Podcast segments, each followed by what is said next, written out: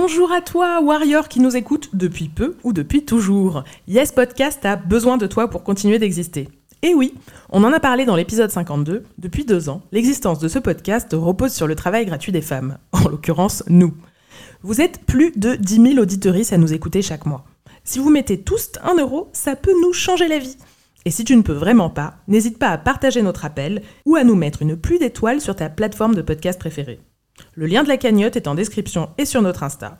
Elle s'appelle De la force pour les warriors. Dans tous les cas, merci à toi et gros love. Yes! Okay, I have two new obsessions that I need to share with you. Impress No Glue Press On Manis and Impress Press On Falsies Lashes. Trust me, these are getting ready game changers. Both require no glue, so there is no damage to your natural nails and lashes, no mess, and no annoying dry times. Just one step and you're done. Boom instant glam. Visit impressbeauty.com slash presson and use code PRESSON25 at checkout for 25% off Impress Manicure and Press-On Falsies.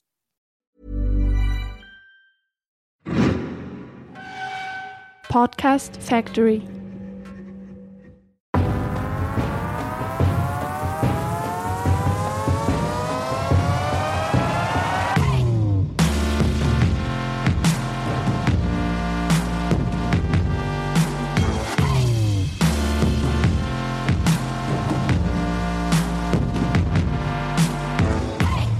Bonjour à vous, nous revoilà pour un nouvel épisode de Yes, le podcast de Warrior.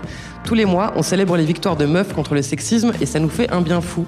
Je suis Anaïs et comme toujours, je suis avec mes flamboyantes camarades. Salut Margaïde. Hello. Salut Elsa. Salut. Dans ce 17e épisode, on va parler de sexisme dans les grandes écoles. Et pour l'occasion, on enregistre en live depuis un amphithéâtre de Sciences Po Aix en Provence devant un public d'étudiantes et étudiants en folie. J'aimerais vous entendre. Waouh, le public est chaud ce soir. Grosse ambiance. Sexisme dans les grandes écoles, voilà le topo. On compte aujourd'hui 226 grandes écoles en France, des forces armées à l'administration centrale, je vais y arriver, en passant par l'agriculture et le commerce, chaque grand corps de l'État a son ou ses usines à cerveau. Et si ces écoles se définissent comme des lieux de production des élites, elles n'échappent pas moins au système de domination qui s'illustre dans absolument toutes les sphères de notre société. Le sexisme donc, y a toujours une place bien confortable, sauf que Sauf que de plus en plus de femmes intègrent ces écoles, que ce soit pour y étudier ou y enseigner, et que parfois ça fait des étincelles. On sait que beaucoup de femmes n'envisagent pas ou abandonnent ce type d'études du fait de l'hypermisogynie qu'elles subissent dans certains établissements. Mais ce soir, nous allons parler de celles qui résistent, de celles qui se bastonnent, de celles qui se soutiennent. Bref, on va parler des warriors grâce à qui les femmes trouvent et trouveront de mieux en mieux leur place dans les grandes écoles.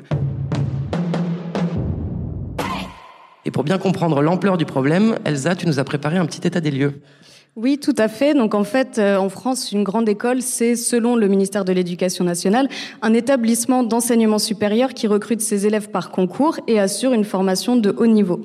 Euh, les premières grandes écoles ont été créées par l'État au milieu du XVIIIe siècle, euh, dans le but de fournir des cadres techniques et militaires des grands corps de l'État, donc les forces armées, les corps des mines, des télécommunications, des eaux et forêts, etc., etc. leur domaine s'est ensuite élargi et depuis le XXe siècle, notamment avec l'arrivée des écoles de commerce. Euh, on en compte aujourd'hui 226 euh, en France. Euh, alors, ce qui est intéressant, c'est qu'il y a toute une symbolique donc de l'élite de la nation. Je ne sais pas si vous, on, vous a dit, vous êtes l'élite de la nation. Moi, je sais quand j'étais en prépa, on me l'a dit pour de vrai. Je pensais que c'était une blague, mais on me l'a vraiment dit. donc, il y a vraiment une symbolique très très forte par rapport à ça. et c'est l'outil par excellence de la reproduction sociale en France, avec donc un élitisme intellectuel très fort. Et euh, voilà, on nous apprend un peu à être spécialiste euh, de tout, mais un peu de rien en même temps moi, c'est l'impression que, j'en ai en tout cas. Euh, selon les journalistes Thomas Lebeg et Emmanuel Walter, qui ont écrit Grandes écoles, la fin d'une exception française, ils disent que les grandes écoles créent une micro-élite qui se serre les coudes à la tête des grandes entreprises et ne s'ouvre pas aux talents extérieurs ni ne se remet en cause.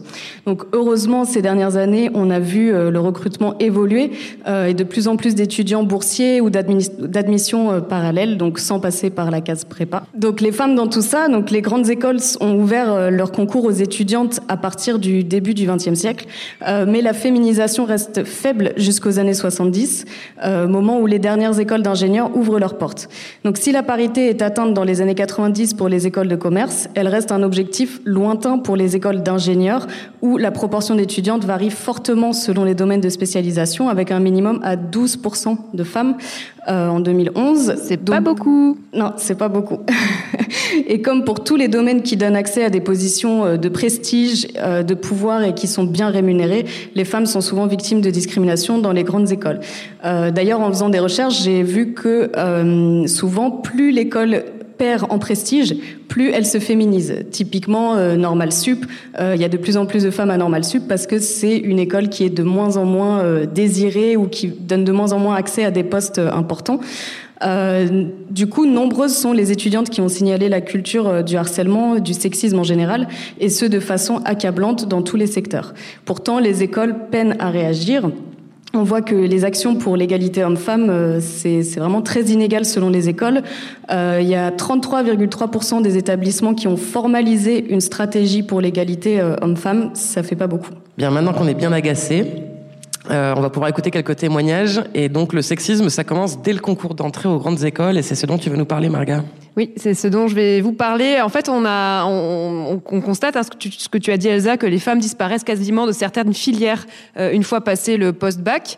Et là-dessus, on a reçu le témoignage de Mousso par, euh, mail qui nous dit on était 15 filles sur 31 élèves en terme S, 6 en maths sup pour au moins autant d'élèves, donc c'est-à-dire une trentaine d'élèves, et pareil en maths P, et toujours 6 pour une trentaine d'élèves en école d'ingénieurs en informatique. Euh, donc on voit bien, voilà, à partir du moment des concours d'entrée, il y a beaucoup euh, de jeunes femmes, de jeunes filles qui ont tendance à s'auto-censurer, à s'interdire certains concours, à ne pas se sentir euh, légitimes. Et c'est justement ce qui est arrivé à Jeanne, qui est aujourd'hui étudiante à Sciences Po Bordeaux, au moment de passer euh, ses concours d'entrée. J'ai passé les concours de Sciences Po en terminale, mais franchement, je les ai passés parce que j'avais rien à perdre, etc. Mais pas du tout parce que je me voyais à Sciences Po, c'est-à-dire que je pensais vraiment pas que j'allais les avoir. Pour moi, c'était un, c'était vraiment euh, au-delà de mes capacités, de mes compétences de les avoir. Je me sentais pas du tout compétente en fait. Et du coup, euh, je les ai passés. Donc j'ai passé Bordeaux, j'ai passé les concours communs, j'ai passé Lille et euh, j'ai pas passé Paris par contre. Parce que déjà, si les concours communs, je pensais pas que c'était possible pour moi, Paris, n'en parlons pas quoi. Et au final, j'ai eu tous mes concours. Et du coup, je regrette un peu de ne pas pouvoir passer sur Paris parce que je me suis dit, bah, au final, c'était peut-être pas tant que ça, au-delà de mes capacités, de mon, de mon champ des possibilités, en fait. Et c'est assez ironique, c'est assez, oui, c'est assez ironique en fait, parce que dans ma, dans ma classe en terminale, on était euh, tout un petit groupe à passer les concours. Et donc dans notre groupe, il y avait euh, des filles et des gars, on était, euh, mais je crois qu'il y avait plus de gars quand même. Et en fait, moi et une autre fille, on a été les seules à avoir été prises à Sciences Po au final. Et on a été les seules à ne pas passer Sciences Po Paris. Depuis que je sais que l'autolimitation existe, je m'inflige en fait une autodiscipline. J'essaye en tout cas de dire non à la limitation et de foncer en fait dans tout ce que je peux. On m'avait dit dis oui d'abord, réfléchis ensuite. Quand on a par exemple des propositions euh, d'intervention dans des médias ou alors de prise de parole en public, les femmes vont avoir tendance à directement se mettre en retrait parce qu'elles réfléchissent trop le truc. Elles vont se dire non il y a forcément quelqu'un de plus compétent ou plus légitime que moi. Pourquoi ce serait moi qui irais en fait? Non je, je vais pas y aller. Et en fait si on ne réfléchit pas et on dit oui tout de suite eh ben ça va éliminer ce processus de réflexion là qui va faire que tu vas, tu vas te mettre en retrait voilà, voilà. je sais pas si ça fait écho à certaines d'entre vous, voilà, le fait de s'auto-censurer dans, dans, les, dans les concours. Mais en tout cas, euh, ben, bravo Jeanne hein, d'avoir euh, d'avoir réussi quand même euh, bah, le concours d'entrée à Sciences Po. C'est quand même c'est quand même pas rien. Alors après après s'être rendu compte de, de cette auto-limitation dont elle parle, elle en a parlé autour d'elle. Elle s'est rendu compte qu'énormément d'étudiantes de sa promo avaient eu un peu le même genre le même genre d'histoire. Et avec avec une amie, elles ont un peu creusé le sujet et elles ont demandé à l'administration de l'IEP de Bordeaux des statistiques de l'insertion professionnelle pour voir quelles conséquences ça pouvait avoir euh, sur la suite euh, du parcours. Et il y a un chiffre qui les a particulièrement frappés. Alors c'est qu'après les études, donc 72% des hommes disent avoir confiance en eux contre seulement 36% des femmes, donc euh, des anciens étudiants étudiantes à Sciences Po Bordeaux. Donc avec cette amie Oriane, elles se sont également rendues compte qu'en fait 60% des, des étudiants à Sciences Po Bordeaux sont en fait des étudiantes et que pourtant, bah, dans les élites, que ce soit les élites dans le, dans le domaine privé ou dans le domaine politique, elles restent quand même très masculines. Donc malgré cette féminisation de, des études supérieures, euh, bah, pour l'instant, ça, ça se féminise que très doucement dans les élites. Elles sont donc en train de monter un, un projet qui est super intéressant qu'elles vont commencer donc euh, euh à la rentrée 2020 euh, en association avec avec une association féministe de Sciences Po Bordeaux donc ce seront des ateliers pratiques réservés aux femmes, euh, d'éloquence, euh, de prise de parole. Alors elles le disent hein, pour se sentir prêtes et compétentes. Et elles vont également inviter des, des, femmes politiques à venir à la rencontre des étudiantes. Donc le but c'est vraiment d'encourager les jeunes femmes à se lancer euh, en politique. Bravo Jeanne, ça me paraît être une, une initiative euh, nécessaire. On attend, on a hâte de voir les effets que ça, les effets que ça aura. Et du coup Elsa, tu enchaînes avec notre deuxième warrior. Oui, tout à fait. Donc, euh, en fait, euh, on va on va entendre le témoignage de Nour euh, qui va nous raconter en fait un épisode salé de bizutage. Alors, je ne sais pas s'il y a euh, du bizutage à Sciences Po Ex. En général, c'est quand même plus dans les écoles d'ingé ou en médecine ou quoi. Mais bon, en tout cas, ça peut avoir lieu dans, dans toutes les écoles. Je sais qu'à Sciences Po, il y a le CRIT aussi où il y a des, des épisodes un peu voilà, sujet. Donc, en tout cas, elle, elle, était en école de commerce et, et en fait, lors de son premier week week-end d'intégration. Euh, il, voilà, il s'est passé quelque chose d'assez grave, donc attention aux âmes sensibles, c'est euh, enfin, vraiment pas cool ce qui s'est passé. Je suis arrivée dans un week-end d'intégration euh, qu'on appelle euh, séminaire d'intégration et en fait qui est un séminaire de bizutage pour les premières années et c'est les deuxièmes années qui leur font euh, subir tout un tas de jeux d'alcool. Et les troisièmes années également sont présentes. Donc en fait, il y a toute l'école qui est réunie et qui est centrée sur les premières années. Et ce qui s'est passé dans mon cas, c'est que euh, j'ai euh, beaucoup bu avec des jeux d'alcool, avec des euh, euh troisième années, et je me suis euh, retrouvée dans un coma éthylique assez profond. les pompiers m'ont réveillée, mais avec une espèce de gêne. Tout le monde m'a regardé avec une espèce de gêne, et j'ai appris qu'on m'avait réveillée et que quand on m'avait trouvée, la chambre était complètement retournée, et on m'a retrouvé les jambes écartées. J'avais un mini shirt et j'avais la braguette ouverte, donc euh, la posture euh, voilà assez assez sympathique et euh, et puis à la suite de ça je me suis réveillée le lendemain et je, me suis dit mais qu'est-ce qui s'est passé cette nuit? Et il y a une honte sur moi voilà comme si j'avais été une pute et, et je savais pas ce qui s'était passé et donc ça, je l'ai gardé en moi assez longtemps, en pensant que j'avais vraiment été trop loin avec l'alcool et qu'il fallait plus recommencer. Et en fait, j'ai pris ça comme une leçon de morale. Et en fait, après, j'ai compris que c'était du sexisme parce que euh, tout, tout euh, mec se serait retrouvé dans cette situation, on lui aurait gribouillé euh, le visage, on se serait moqué de lui et il se serait peut-être pas retrouvé euh, euh, avec une gêne sexuelle derrière, en fait. Donc ça, c'est le premier acte sexiste que j'ai que j'ai vécu tout, tout en entrée. Et euh, le victoire, c'est que la deuxième année, on m'a, j'étais dans les assos, hein, j'ai continué dans les assos, j'ai continué à, à, fréquenter ces personnes-là. Et la deuxième année, bah, on m'a dit, bah c'est bon, c'est ton tour, tu vas pouvoir y aller, tu vas pouvoir t'amuser sur des premières années. Euh, Vas-y, fais partie de l'équipe, déguise-toi, etc. Et en fait, à ce moment-là, j'ai dit non, euh, je viendrai pas avec vous. Ça a l'air d'être un week-end très cool pour vous, mais non, je ne viendrai pas. Euh, je ne veux pas bisuter. Et en fait, les gens m'ont regardé avec des gros yeux. Et, en fait, ça, ça a cassé complètement. Euh, qui, enfin, en fait, comment les gens me voyaient. Et à partir de ce moment-là, euh, les gens ont compris que que c'était pas normal ce qui s'était passé. Et il y a eu toujours une sorte de gênance autour de ça. Et ça, c'est les grandes écoles, je pense, ce milieu-là. Waouh. Ouais. ouais. C'est super courageux de, de, de, ta part, Nour, de, d'arriver à témoigner comme ça. En tout cas, euh, bravo et puis bravo de de, pas de rentrer dans le troupeau en fait, quoi, de de pas avoir répété. Euh, c'est ça, c'est ça, parce que c'est tellement facile en fait de se dire bon bah voilà, euh, comme ils lui ont dit, maintenant c'est ton tour, euh, vas-y quoi, tu vas pouvoir t'amuser. Et, euh, et, elle, elle a refusé de, de reproduire ça. Euh, c'est la première fois en plus qu'elle qu'elle raconte cette histoire, et je pense que c'était assez dur pour elle. Donc et ils sont hyper nombreux les cas, parce que j'ai déjà, je suis intervenu notamment à l'IEP de Lyon où on m'a parlé du CRIT, etc. Tous ces moments de, de, de, de bizutage ou de grosses rencontres entre écoles, il ouais. y a énormément de cas d'agression sexuelle voire de viol qui sont qui sont répertoriés répertoriés le lendemain ou les jours suivants. et énormément ne le sont pas, puisque évidemment énormément de victimes n'osent pas en parler, ce qu'on comprend très bien. Donc c'est pas un c'est pas un phénomène, un épisode isolé. C'est c'est des choses qui se passent quand même très fréquemment dans ce dans ce genre de de moments des grandes écoles. C'est ça. Et en fait, euh, faut savoir que le bizutage, ça existe depuis très longtemps. Ça existait déjà au Moyen Âge. Il avait même été aboli par l'université de Paris en 1342.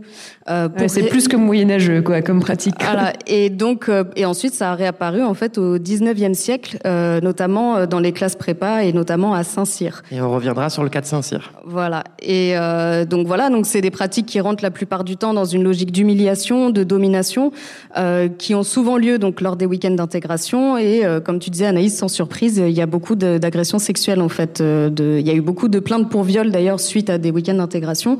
Il euh, faut savoir aussi que la loi interdit le bizutage depuis 1998, c'est illégal et ce même si la personne est consentante.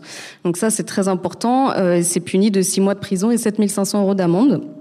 Encore une loi euh, rarement appliquée. Voilà, et les peines sont doublées euh, lorsqu'ils affectent une personne fragile physiquement et mentalement. Bien, ben, merci, bravo Nour pour ton témoignage. Et puis on passe à notre euh, warrior suivante. Tu nous la présentes, Marguerite? Oui, c'est Camille. En fait, c'est une ancienne étudiante de Sciences Po Ex. Donc l'histoire qu'elle raconte s'est passée il y a quelques années. Et on va parler encore d'alcool et de soirée, puisqu'elle participait à une soirée organisée dans, par une association de l'IEP dans un bar. Et là, elle sent une main sur ses fesses. Elle raconte la suite. Je me retourne et je me rends compte que c'était mon prof d'arabe. Je le regarde, euh, il était complètement ivre. Euh, j'étais trop énervée.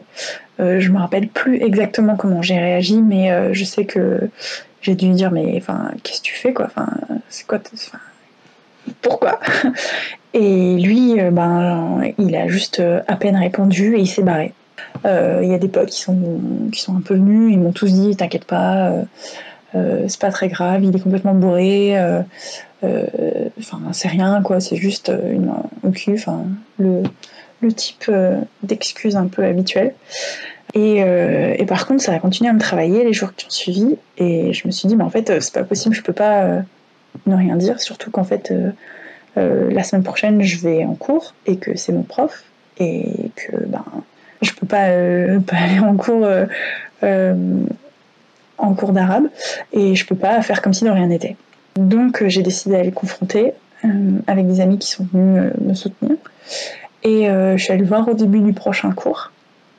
Voilà pour lui demander des explications et en fait il s'en rappelait pas. Voilà, il m'a regardé genre oh, je suis vraiment désolée euh, ah non, je me rappelle vraiment pas d'avoir fait ça, euh, je suis vraiment confus, je comprends pas, euh, je suis vraiment désolée, désolée. Enfin, ouais, il s'est excusé quoi. J'ai souligné le fait que c'était pas normal, qu'il pouvait pas venir comme ça, bourré à des soirées, dans cet état-là, jusqu'à mettre les mains au cul à ses étudiantes quoi.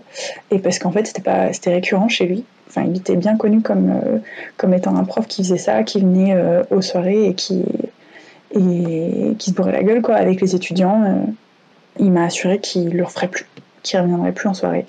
Je pense que ça a été un peu euh, une sonnette d'alarme pour lui. Euh, il a peut-être dû avoir peur que j'en parle à l'administration, enfin je sais pas, mais en tout cas, il a arrêté de venir en soirée pendant les, les, deux années qui ont suivi où moi j'étais à Sciences Po euh,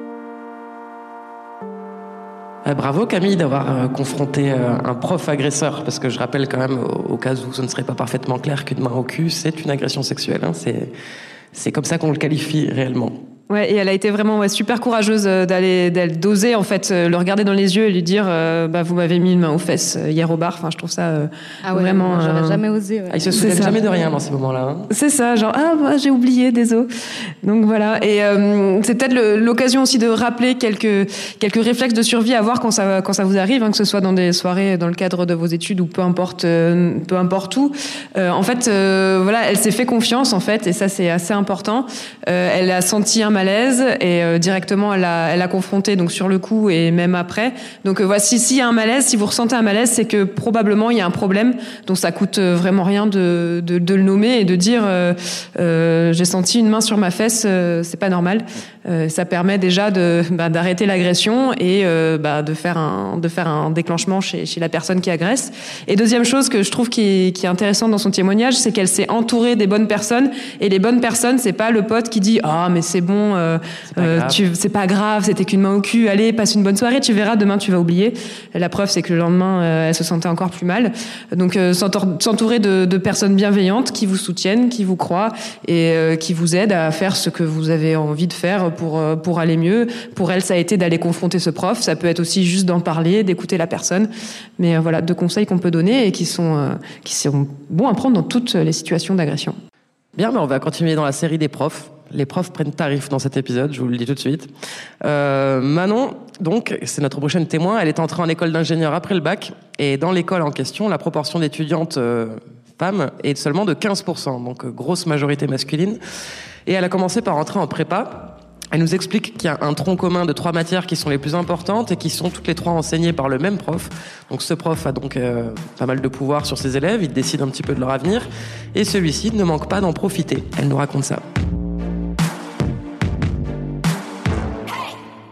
Cette personne euh, faisait part euh, de ses idées euh, misogynes, racistes et compagnie, qui rabaissait beaucoup les filles, qui nous appelait ma chérie, ma puce, qui nous faisait carrément des bisous sur le front, enfin vraiment euh, n'importe quoi. Donc euh, ça a pas duré bien longtemps euh, avant que je lui réponde, parce que voilà, j'avais peut-être 18 ans, mais c'était clair pour moi que c'était ni le moment ni le lieu pour faire part de, de ces idées-là, et notamment devant une une assemblée composée à, à 85% de mecs, c'était sûr qu'il allait trouver du public, mais euh, moi c'était hors de question de laisser passer, donc euh, j'en ai profité évidemment pour euh, pour lui faire comprendre, euh, pour bien quand même euh, lui rappeler que c'était pas son rôle, que c'était un prof de maths et que c'était pas quelqu'un qui devait nous faire des leçons sur sa vie et sur euh, ses idées. Et donc euh, j'ai quand même, euh, on va dire, euh, voulu prouver que même en étant une fille et même en étant dans sa classe, que euh, ben c'était possible de réussir. Et donc j'ai commencé par euh, par majorer le premier semestre. Donc oui, la première de la classe était une fille. Et je pense que même ça, ça a été un peu difficile à à avaler pour lui, mais bon. Donc voilà, l'année se termine, euh, l'été passe, donc euh, arrive le moment de la rentrée. Euh, il faut savoir que dans beaucoup d'écoles d'ingénieurs, comme dans beaucoup de grandes écoles d'ailleurs, euh, il y a un système de, de, de parrainage, c'est-à-dire qu'une personne de deuxième année va choisir euh, euh, une personne à parrainer en première année. Et donc moi, il faut savoir que j'avais euh, en tant que parrain, ou plutôt en tant que marraine, euh, une fille, une fille euh, qui a aussi tenu tête euh, à ce prof de maths et qui m'avait aussi mis au parfum. Et donc, euh, on a décidé euh, avec ma marraine et ma grande marraine de continuer cette tradition. On a créé une famille composée uniquement de filles, c'est-à-dire que chaque fille, euh, chaque année, euh, était mise euh, au parfum. Que ben voilà, nous on avait une famille de filles, qu'on était, qu'on mettait un point d'honneur justement à essayer de de répondre à tout, ce sexisme et à tout ce, cette misogynie ambiante, notamment dans notre classe, avec bah, notamment ce prof de maths. Et donc, euh, on a euh, embauché, on va dire, que des filles euh, chaque année, et on a créé une euh, voilà une une armée de de nanas qui euh, qui répondaient et qui surtout se, se laissaient pas faire. Et donc, euh, au final, notre famille est devenue plutôt plutôt célèbre au fil des années. Et euh, bah, là, voilà, les profs les profs savaient que euh, cette fille faisait partie de la famille de Manon et, et des autres, et que ben du coup. C'était pas une fille qu'il fallait emmerder. Et euh, voilà, maintenant la famille elle s'étend sur sur sur dix générations. Donc euh, la première euh, faisait partie de la promo 2014.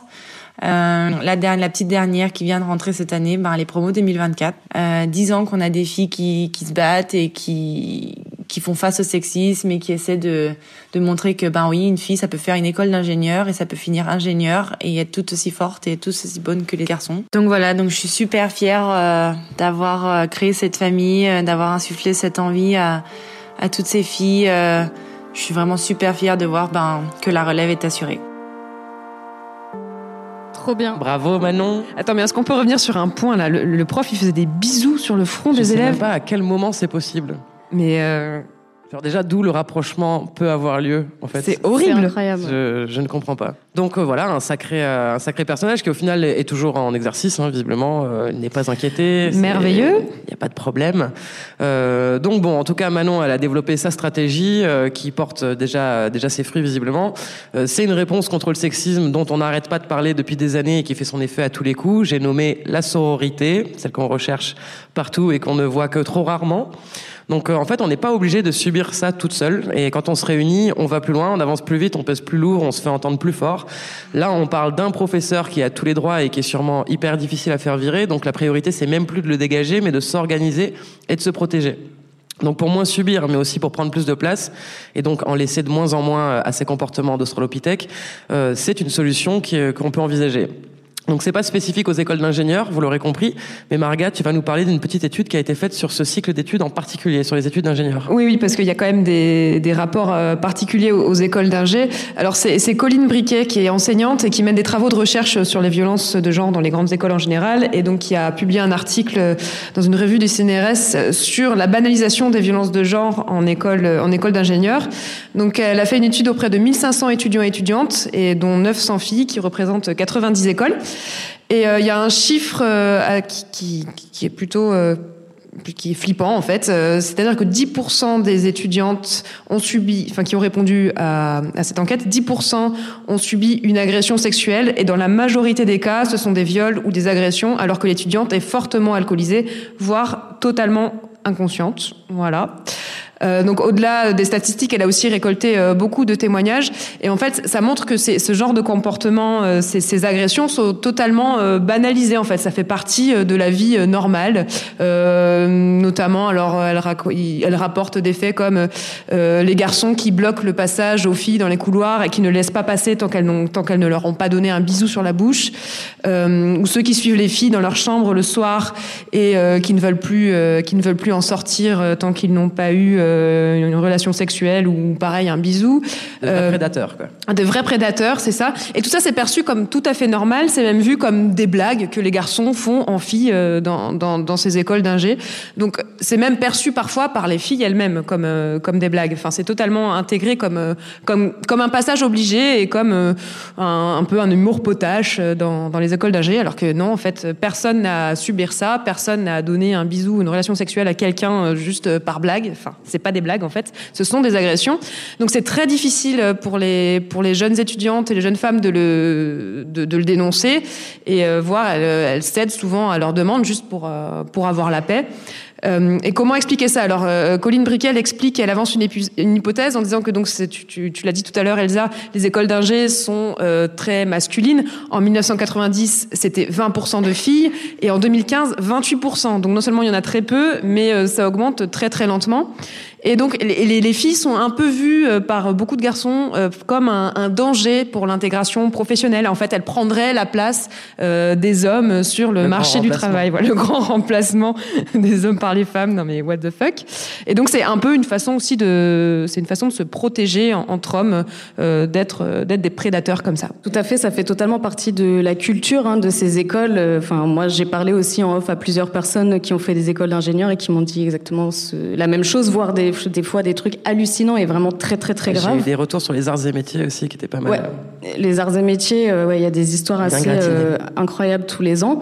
Euh, maintenant, on va parler de l'EM Lyon, donc qui est plutôt une école de commerce. Et en fait, donc notre prochaine warrior, c'est Marie. Et en dernière année de master, elle a découvert une asso féministe de Sciences Po Lyon, et ça lui a donné envie du coup de créer une asso féministe dans son école, donc l'EM Lyon. Et en fait, quand elle est allée voir le, le, enfin les responsables de l'école pour leur euh, proposer l'idée, euh, voilà euh, la réaction de, de du président de la Ah, c'était corpo. la, ouais, la corpo, donc c'est les étudiants des- qui lui ont dit ça. Ah, c'est les étudiants, pardon. Voilà, c'est ça. C'est la réponse des, des étudiants responsables de la vie associative. Le mec nous regarde et nous dit oui, vous comprenez, on veut pas trop faire de vagues, euh, on va pas rentrer dans la politique. Le féminisme, c'est un mot qui peut faire peur. Vous imaginez, c'est comme si des étudiants venaient me voir et disaient qu'ils voulaient créer un collectif de, musulmans radicalisés. Donc là, gros silence, je regarde mon ami, on se dit waouh, il y a du boulot.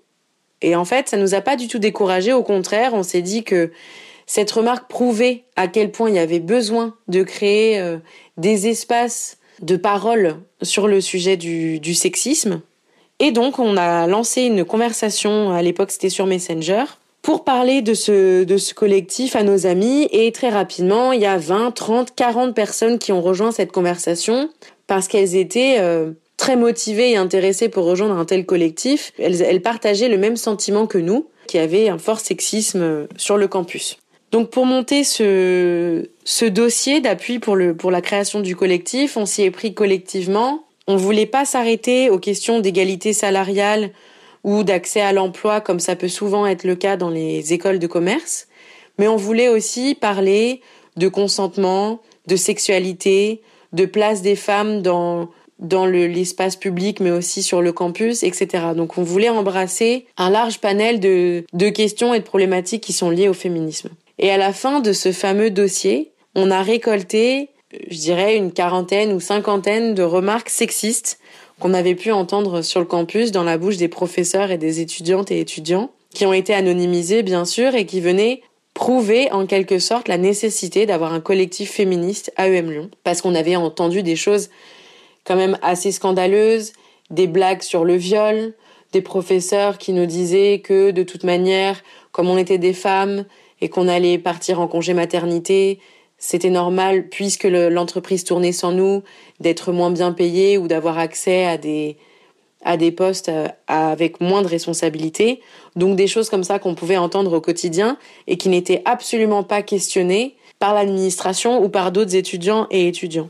Et se sont enchaînées une série de réunions avec la Corpo et avec l'administration qui, à notre grande surprise, nous a appuyés et donc le collectif a pu être créé officiellement en janvier 2017.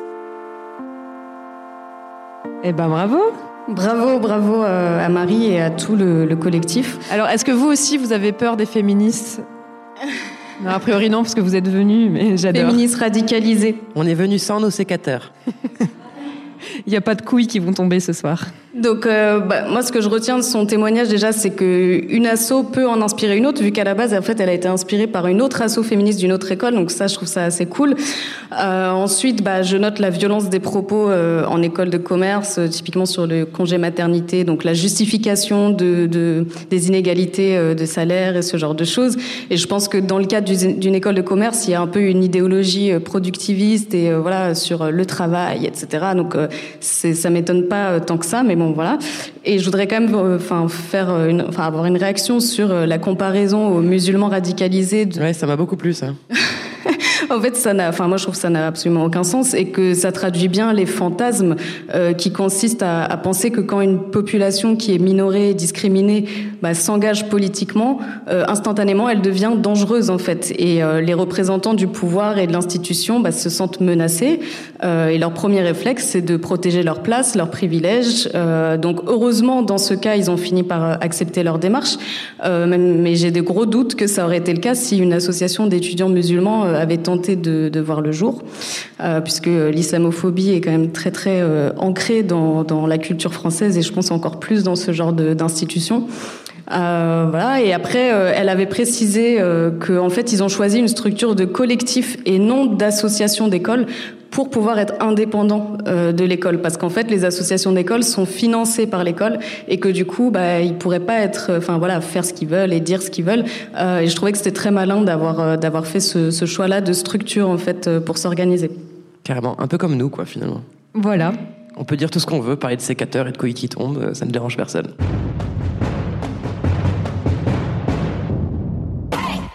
Marga, tu nous présentes euh, notre prochaine warrior, Louise. Oui, alors euh, pour commencer, je vais vous raconter une petite histoire que vous allez adorer. Alors ça se passe à Marseille, à, à Centrale. À Centrale Marseille, c'est une école, une école d'ingénieurs. Et ça m'a été rapporté euh, par plusieurs étudiantes, dont Chloé, qui est qui n'est plus dans l'école maintenant, mais qui faisait partie de l'équipe de Pom Pom Girl de, de Centrale. Et euh, avant chacune de leurs euh, représentations, euh, elles étaient encouragées en fait au cri de libérer les salopes ou la version marseillaise libérer les cagoles. Voilà, charmant. Euh, classe, très classe. Voilà. Au début, la plupart des filles ne voyaient pas forcément le problème, et puis à force bah, de devoir faire des prestations à ces cris-là, bah, ça les a déstabilisées. Elles ont commencé à en discuter, à se rendre compte que ça les que ça les gênait. Euh, donc elles ont fait un post Facebook euh, dans un des groupes euh, de, de l'école pour dire bah, que voilà que que si ces cris continuaient, bah, elles étaient plusieurs à décider qu'elles n'allaient plus qu'elles n'allaient plus danser. voilà. Et en, au même moment, une autre une autre étudiante qui avait entendu justement ces cris de libérer salope euh, a décidé de faire un post sur un sur un blog qui s'appelle Paye et qui recense donc des témoignages de sexisme euh, dans dans l'enseignement supérieur et euh, ça a permis de, de, de, rendre public en fait ce, cette tradition euh, à Centrale Marseille et donc même l'administration qui était pourtant a priori bien au courant de, de ce genre de, de, de supporters euh, a publiquement soutenu les comme les pom-pom girls qui ne voulaient plus être acclamées euh, à ces cris-là. Et donc depuis, on n'entend plus du tout euh, libérer les salopes à Centrale Marseille. Donc une super victoire. Et on aurait pu penser que du coup, euh, ça allait déboucher sur une prise de conscience du sexisme dans l'école de la part de l'administration et des étudiants. Non.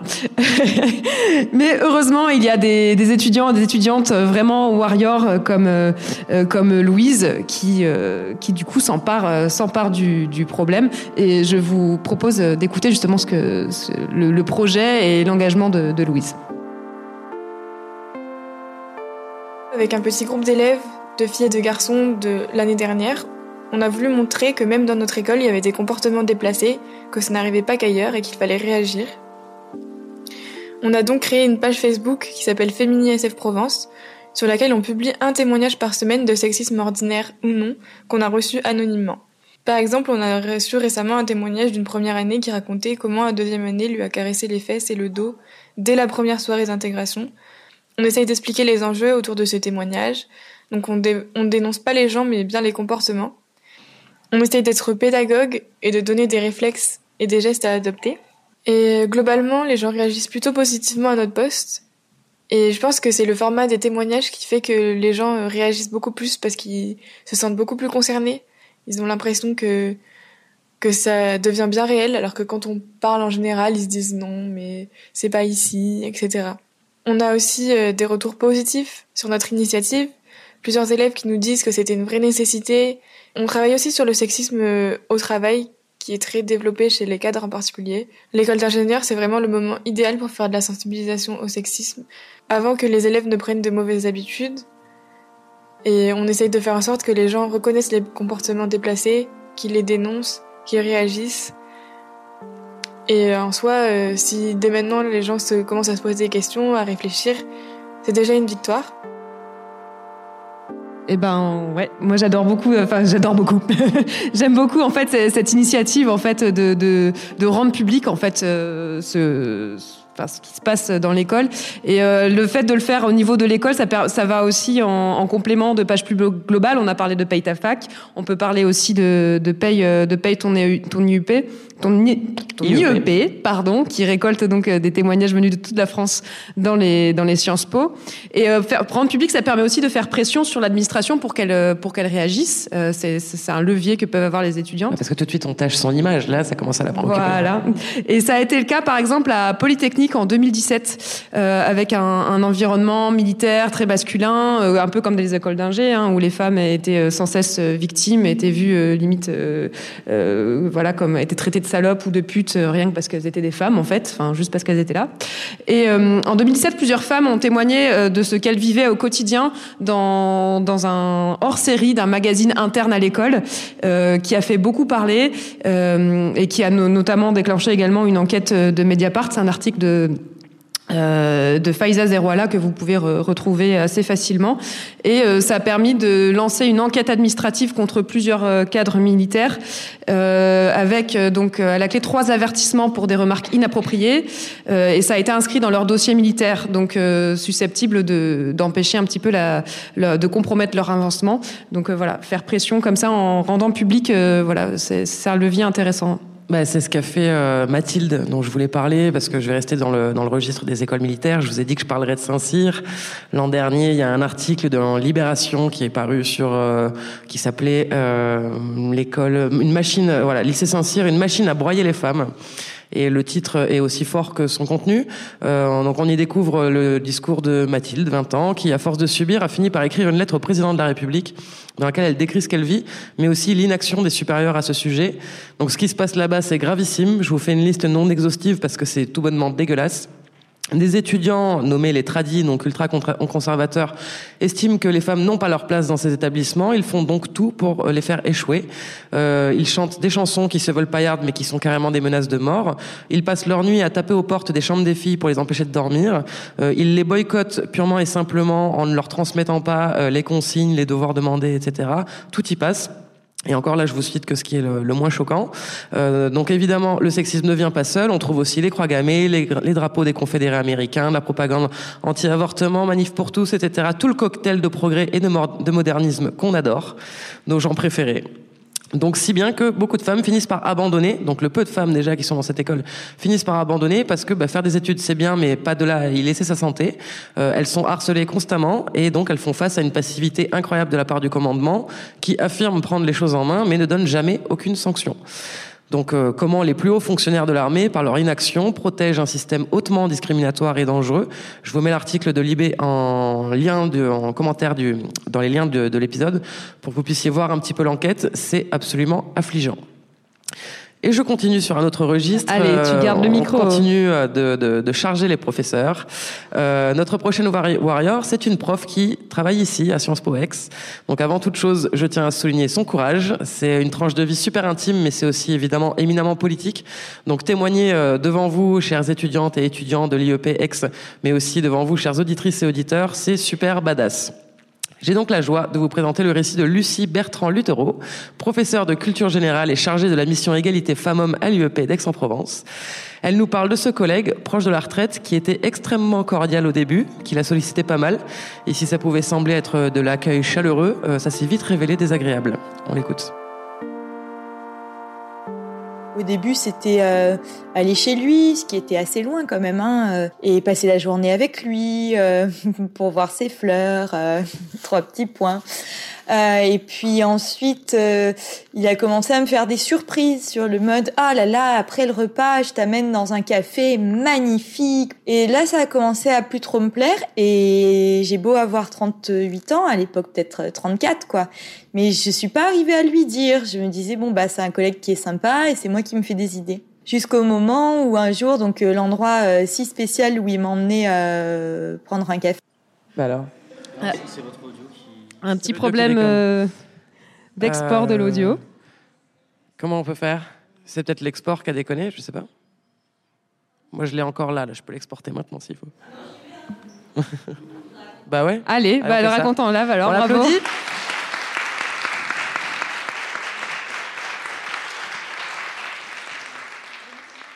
On vous écoute. Ouais, alors plus à visage découvert que ça, c'est genre. euh, Ce serait la violence, quoi. Alors, la suite de l'histoire, c'est que le lieu si spécial où il m'avait amené prendre un cappuccino, euh, c'était un hôtel.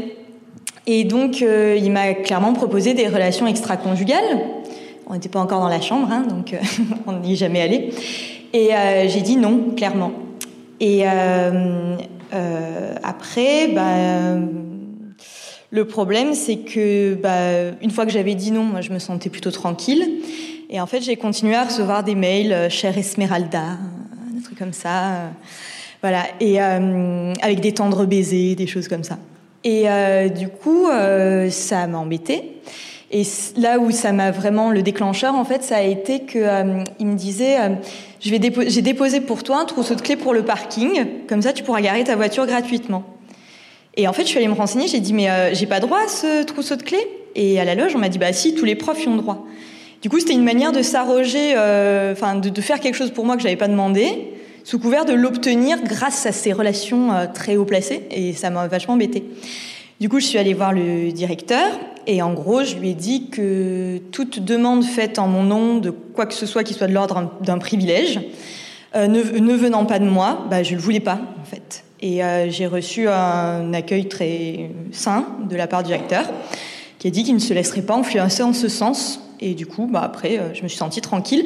Je retrouve encore un quatre ans plus tard dans mes spams, enfin dans mes courriers indésirables, parce que visiblement ma boîte mail a compris ce que je ressentais, des mails avec pourquoi tout ce silence? Voilà. Donc euh, voilà, fin du témoignage et fin du suspense insoutenable.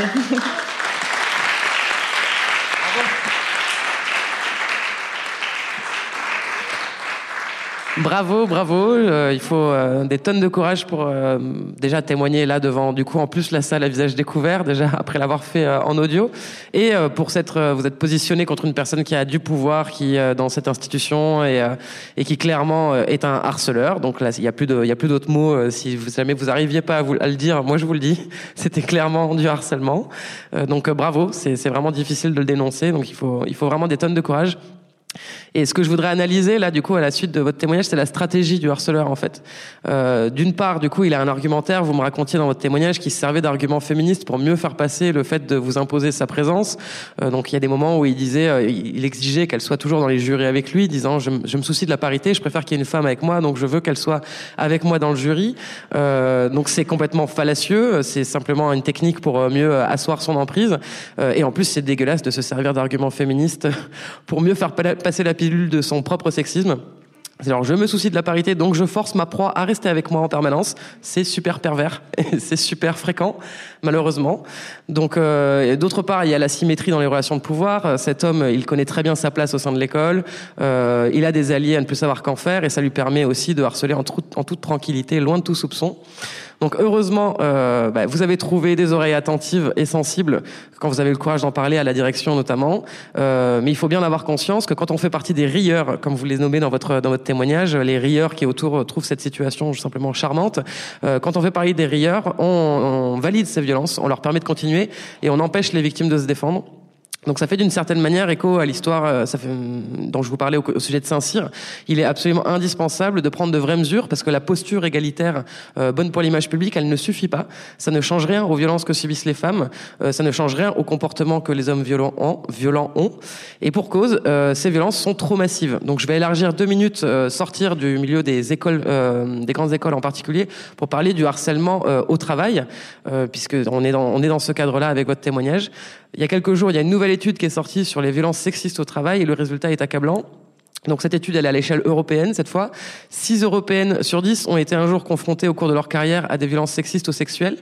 Euh, les plus fréquentes, ce sont les violences verbales ou visuelles. Donc on parle de sifflements, de gestes grossiers, euh, de remarques déplacées sur la tenue ou sur le physique.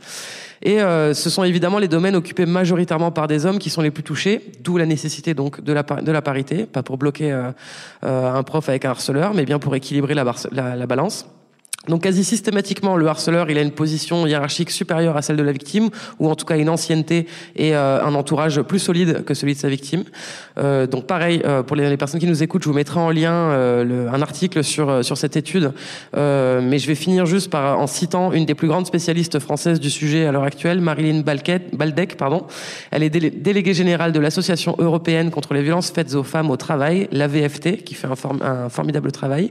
Elle explique qu'il n'existe pas de portrait robot des auteurs. Le seul invariant, c'est que ce sont des hommes qui profitent de leur situation de pouvoir, liée soit à leur ancienneté ou à leur statut dans l'entreprise, ou tout simplement à leur position dominante inhérente à leur condition masculine. Ce qui confirme très clairement, euh, ce que vous confirmez très clairement dans votre, dans votre témoignage. Et euh, ce, qui m'intéresse dans cette situation particulièrement, est le fait qu'il n'y ait pas de portrait robot. C'est vraiment, ces comportements peuvent venir de n'importe quel type d'homme. Il me semble très important de le rappeler. Donc heureusement à Aix, ça s'est bien fini. En revanche, dans d'autres euh, IEP, c'est pas toujours évident. On a fini pour la partie des témoignages. On va passer à ce qu'on appelle notre rubrique euh, Warrior du mois. Et cette, cette fois-ci, c'est toi, Marga, qui nous présente notre, notre grande bastonneuse. Oui, et c'est vrai qu'on a eu toutes les trois envie de vous parler de Adèle Haenel. Donc on va quitter le milieu des, des grandes écoles pour parler du, du milieu du cinéma, euh, parce qu'en fait, bah, elle est digne de toutes les, les plus grandes euh, warriors. Euh, donc, on va, je vais vous rappeler les faits. Donc, entre 2001 et 2004, alors qu'elle avait entre 12 et 15 ans, Christophe Ruggia, qui est un réalisateur pour qui elle a joué dans, dans plusieurs films, l'a manipulée pour la mettre sous son emprise et abuser sexuellement d'elle. Donc on parle d'un adulte qui euh, consciemment a profité de la naïveté, de la confiance que lui accordait euh, une enfant pour obtenir des, des, faveurs sexuelles, tout en mettant ça sous le compte d'une histoire d'amour. Voilà, je vous laisse juger. Euh, donc il lui a fallu 15 ans à Adèle Haenel pour en parler, donc 15 ans pour mettre des mots sur ce qu'elle a vécu, euh, sur, sur le malaise qu'elle a ressenti et sur bah, la blessure qu'elle porte en elle depuis, depuis tout ce temps-là. Et c'est extrêmement courageux euh, parce qu'on sait que c'est pas facile de euh, des faits comme ça, d'exposer publiquement euh, des faits dont on a été victime, parce qu'on s'expose tout simplement à ce que sa vie soit disséquée, aux questions du type mais pourquoi elle a pas dit avant, pourquoi elle a attendu 15 ans pour en, pour en parler? Euh, mais pour le coup, en fait, euh, et c'est ça qui est très fort, c'est que Adèle Haenel, elle est inattaquable. Alors d'abord parce qu'elle a vraiment joué le jeu euh, médiatique, c'est-à-dire que tous les faits qu'elle raconte ont été vérifiés par des par des journalistes. Je ne sais pas si vous avez lu l'article qui est paru dans Mediapart ou en tout cas vu la, la vidéo qu'ils ont publiée ensuite. mais voilà, l'article est extrêmement long. Il a nécessité sept mois d'enquête. Il y a une trentaine de témoins qui ont été qui ont été interrogés. Donc voilà, tout a été vraiment vérifié. C'est du solide c'est du solide. Euh, et aussi euh, parce qu'on peut pas l'accuser, euh, contrairement à ce que ce qui a été, ce qu'on a vu dans d'autres affaires, notamment euh, sur les affaires de viol où Roman Polanski est, est, est, impliqué. On peut pas l'accuser de de dénoncer quelqu'un pour pour réussir pour réussir ou pour pour se faire mousser, parce que là pour le coup, Adèle Haenel, elle est quand même au sommet de sa gloire. C'est quand même une des actrices françaises les plus talentueuses du moment. de César, 16 films 16 films nominés à Cannes. Elle fait une très très belle carrière. Et en comparaison, euh, ben, euh, Christophe Rougia. Euh, je le connaissais pas avant cette affaire. Voilà, il a eu son heure de gloire dans les années 90 avec des films très sociaux, très très gauche, très militants. et aujourd'hui, c'est vrai qu'il est complètement passé de mode. Je ne sais pas si vous vous les connaissez dans la salle. Levez le doigt. non, personne. Eh bien, n'allez pas voir ces films. voilà. Donc, Adèle Haenel, elle parle pour elle-même, mais elle parle aussi pour celles qui ne peuvent pas. Euh, elle le dit, hein, euh, pour être un exemple, pour ouvrir la voie, et pour celles qui hésitent, et aussi ben, pour celles qui n'ont pas la même aura médiatique euh, qu'elle. Euh, notamment, elle a apporté son, son soutien à Valentine Monnier, qui est une photographe et ancienne mannequin, qui est française, et qui accuse notamment Polanski de l'avoir violée quand elle avait 15 ans. Euh, donc Adèle Haenel a publiquement dit eh ben, je la crois, euh, Valentine Monnier, je la crois. Et pour nous, c'est aussi l'occasion de rappeler eh ben, que je te crois, c'est à peu près la première chose qu'on peut dire à une victime d'agression sexiste quand elle vient euh, confier son histoire. Voilà. Merci Marga. Et puis mais merci à Adèle. Du coup on espère que ça aura euh, de l'effet en tout cas euh, au moins dans sa profession euh, ouais alors pour l'instant des effets dans le reste de, de, la société qui voilà, pas... parce qu'il n'y a pas il y a pas eu encore de MeToo en France dans le ouais. cinéma même si ça vient d'Hollywood. Alors là pour les effets concrets donc Christophe Rouget a été exclu de de l'association des réalisateurs français. Mais lui il dément hein, évidemment, évidemment. les faits voilà. C'est étonnant Bien, c'est la fin de cet épisode haut de gamme. Euh, nous démarrons ensuite un, un temps d'échange avec vous, public. Le prochain épisode euh, parlera de sexisme dans le milieu de la santé. Donc que tu sois soigné ou soignante, que tu, si tu as recadré les remarques misogynes, grossophobes, racistes d'un soignant ou collègue, si tu as réussi à t'imposer dans ce métier malgré le sexisme ambiant, si tu as fait savoir au monde entier que ton supérieur exigeait de toi des gestes tout sauf médicaux sur sa personne et t'a mise au placard quand tu as refusé, bref, si tu as vaincu le sexisme en milieu médical, on veut tout savoir et tu peux d'ores et déjà nous écrire à warriors at yespodcast.fr. On remercie nos warriors pour leur témoignage. Merci donc à Manon, Lucie, Louise, Marie, Jeanne, Nour et Camille. Bravo à vous et merci d'avoir partagé vos victoires avec nous. Bravo, bravo. On remercie l'équipe de la Podcast Factory ainsi que l'IEP d'Aix-en-Provence pour l'invitation et l'accueil au top. Et merci au public nombreux et toujours en furie. Ouais, merci.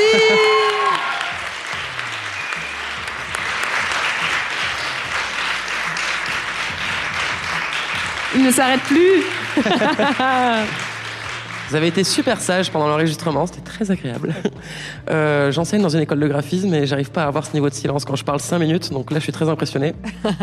tu le sais, tu peux nous écouter sur toutes les plateformes, de iTunes à Spotify, Podcast Addict, etc. Tu peux aussi nous donner de jolies étoiles sur iTunes pour nous aider à atteindre toujours plus d'oreilles attentives. Enfin, tu peux nous suivre sur les réseaux sociaux pour connaître les prochains appels à témoignages et peut-être toi aussi participer à un épisode. On te dit à la prochaine et d'ici là, n'oublie pas, on croit en toi parce que tu es capable, parce que tu es doué, parce que tu as tout ce qu'il faut pour réussir, parce qu'il n'y a aucun début de doute. Meuf, t'es une warrior. Yes!